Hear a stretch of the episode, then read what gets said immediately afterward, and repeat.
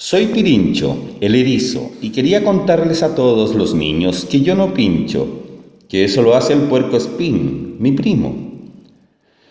Comparado con mi primo, yo soy más bien chiquito. Si él come vegetales, pues yo me alimento de bichitos. Ambos somos asustadizos y nos enroscamos como niños, pero mi primo te podría hacer una herida, pues aprendió a lanzar sus espinas. En mi familia nadie nació para ser mascota, pero aquí estoy contándoles mi vida mientras arranco de una gata llamada Carlota.